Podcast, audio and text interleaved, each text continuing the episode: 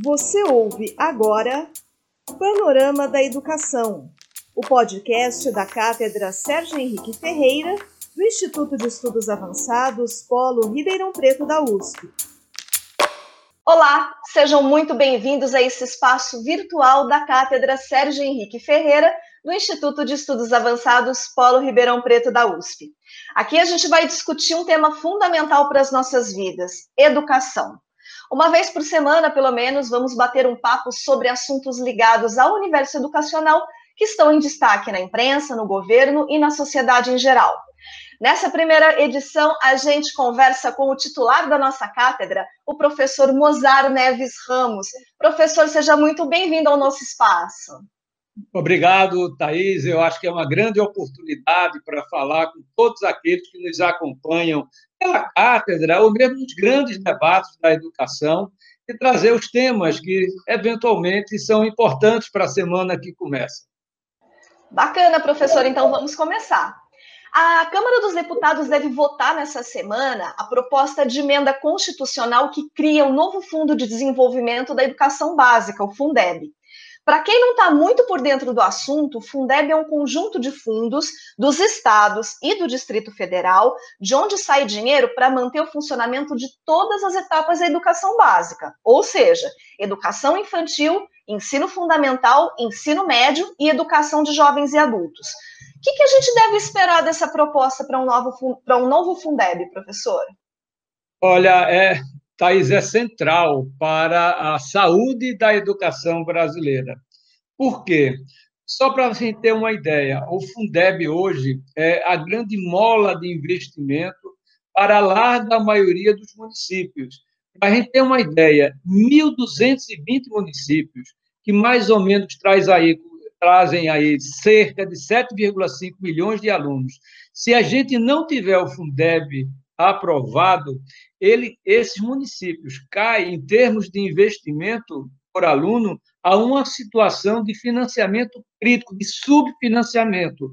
Ou seja, como o Fundeb, 60% dele hoje já é utilizado, pelo menos, para pagamento dos professores, e uma boa parte, principalmente dos municípios mais pobres, usam quase que a totalidade do Fundeb para pagamento dos seus professores, se nós não conseguirmos aprovar o Fundeb, é? que vai ser preciso uma emenda na Constituição. Olha aí, não vai ser uma tarefa nada fácil. No momento em que o Congresso está aí um pouco paralisado pela pandemia, a gente não está tendo reuniões presenciais até agora, o ministro da Educação, que assumiu dias atrás, ficamos aí um bom tempo sem ministro da Educação, e mesmo anterior não conseguia fazer a coordenação nacional. Então, vai ser uma tarefa muito importante a aprovação do Fundeb. Quer ver um outro ponto? Se hoje, com o atual Fundeb, a desigualdade entre o município mais rico e aquele mais pobre a diferença é da ordem de 570% no financiamento aluno-ano. Mas sem o Fundeb, isso passa para 13.800% a diferença entre o investimento aluno no município mais rico e o município mais pobre. Com isso, o que, é que a gente está querendo dizer?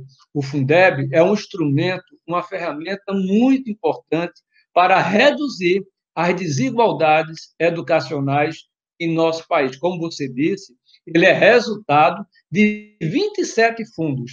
No orçamento de 2019, para a gente ter uma ideia, os estados contribuíam nesses 27 fundos com cerca de 151 bilhões de reais.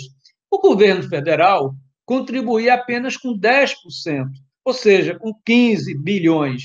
O que é que está em jogo agora? É um aumento da contribuição e da participação do governo federal no Fundeb. Para começar o jogo, significa passar de 10% para 15%. Isso vai exigir do novo ministro da Educação, Milton Ribeiro, que ele faça primeiro uma grande articulação interna no governo com a área econômica, porque esses 5% a mais já é dito, já é considerado favas contadas. mas vai precisar saber de onde vai tirar os 7 bilhões a mais para chegar a 21 bilhões da, por parte do governo federal. Depois ele vai ter que fazer essa articulação com o Congresso. Por quê? A proposta do Congresso é levar os 15% que nós estamos falando agora até 40% até 2035. Então, não vai ser uma tarefa nada fácil. Eu acho que vai ser o primeiro teste de fogo do ministro da Educação, Milton Ribeiro, porque ele vai precisar ser o grande maestro dessa articulação. Entretanto, o Fundeb é central, como nós falamos, para a saúde financeira, sustentabilidade do, da, larga, da larga maioria dos municípios brasileiros.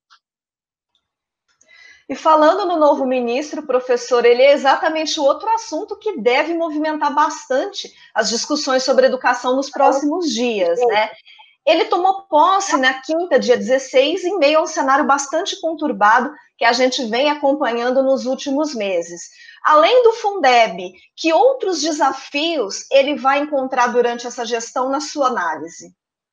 Olha, Thais, realmente, eu acho que outro ponto que vai ser bastante comentado é, ao longo dessa semana, porque o ministro tomou posse há dias atrás, quinta-feira passada, não é? No, e agora ele tem uma agenda muito complexa, um passivo enorme deixado pelo Weitraub, não, é? não, não existe educação sem diálogo. E o Weitraub, ele não promoveu o diálogo, muito pelo contrário, ele promoveu a discórdia, o embate, e com isso, mesmo que tivesse bons músicos no Ministério da Educação, não existe orquestra sem maestro.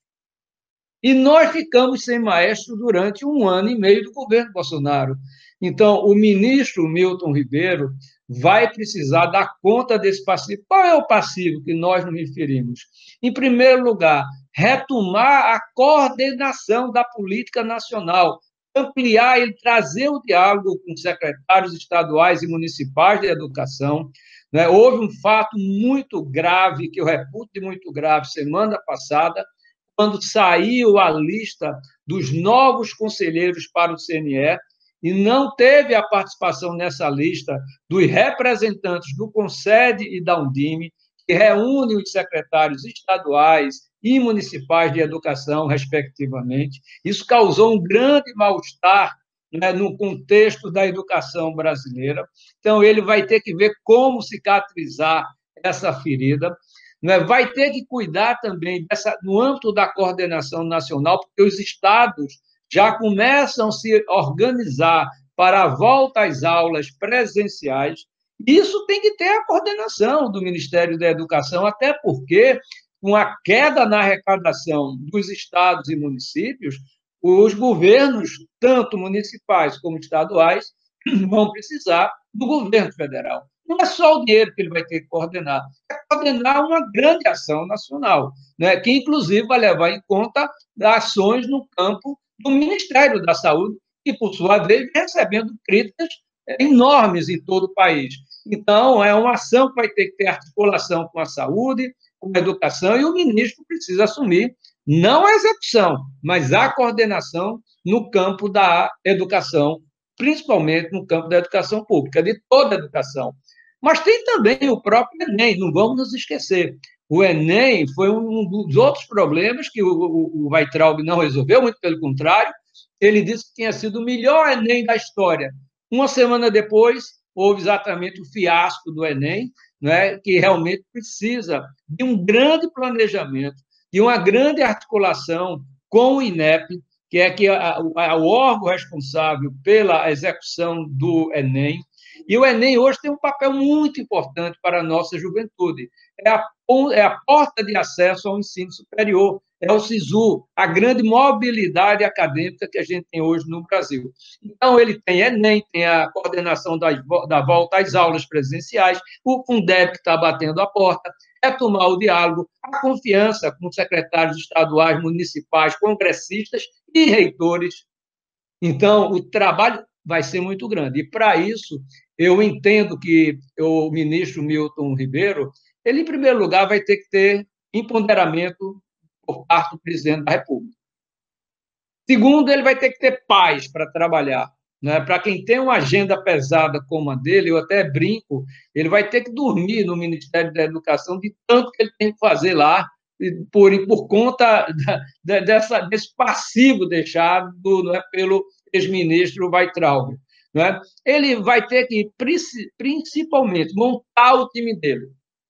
Eu fui gestor, reitor de universidade pública, eu fui secretário de educação, e eu sempre aprendi é, que se o gestor maior não tiver o empoderamento e autonomia para montar o seu time, ele leva a primeira grande derrota. Então, ele tem que formar o time que ele confia.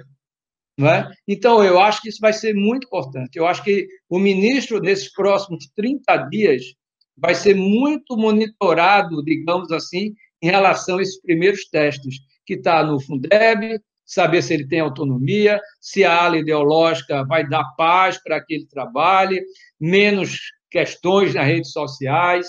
Então, eu acho que eu quero, espero, desejo sorte, sorte sucesso ao ministro Milton Ribeiro, porque as crianças e jovens desse país precisam de uma educação de qualidade, e para isso é preciso ter um ministro que trabalhe a educação com diálogo, com pluralidade, não existe educação monolítica, é? então é fundamental que ele tenha essa visão e amplitude de uma educação para todos.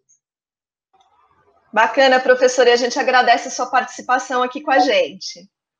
Dizer que eu estou com muita saudade de vocês, eu estou gravando aqui de Recife para a Thaís, para toda a turma, eu gostaria muito de fazer essa gravação presencialmente, aí em Ribeirão Preto, com todos, né? E, mas, por enquanto, a gente vai fazer aqui à distância, usando as novas tecnologias, né? que todos tenham uma, uma ótima semana, se cuidem, né? e usem máscara, né? porque quando precisarem sair de casa, eu acho que se cuidar nesse momento é muito importante. É isso aí, professor, e a gente agradece a audiência de todos aqui. A gente volta na próxima semana. Até lá! Você ouviu Panorama da Educação, o podcast da Cátedra Sérgio Henrique Ferreira, do Instituto de Estudos Avançados Polo Ribeirão Preto da USP. Apresentação e produção: Thaís Cardoso.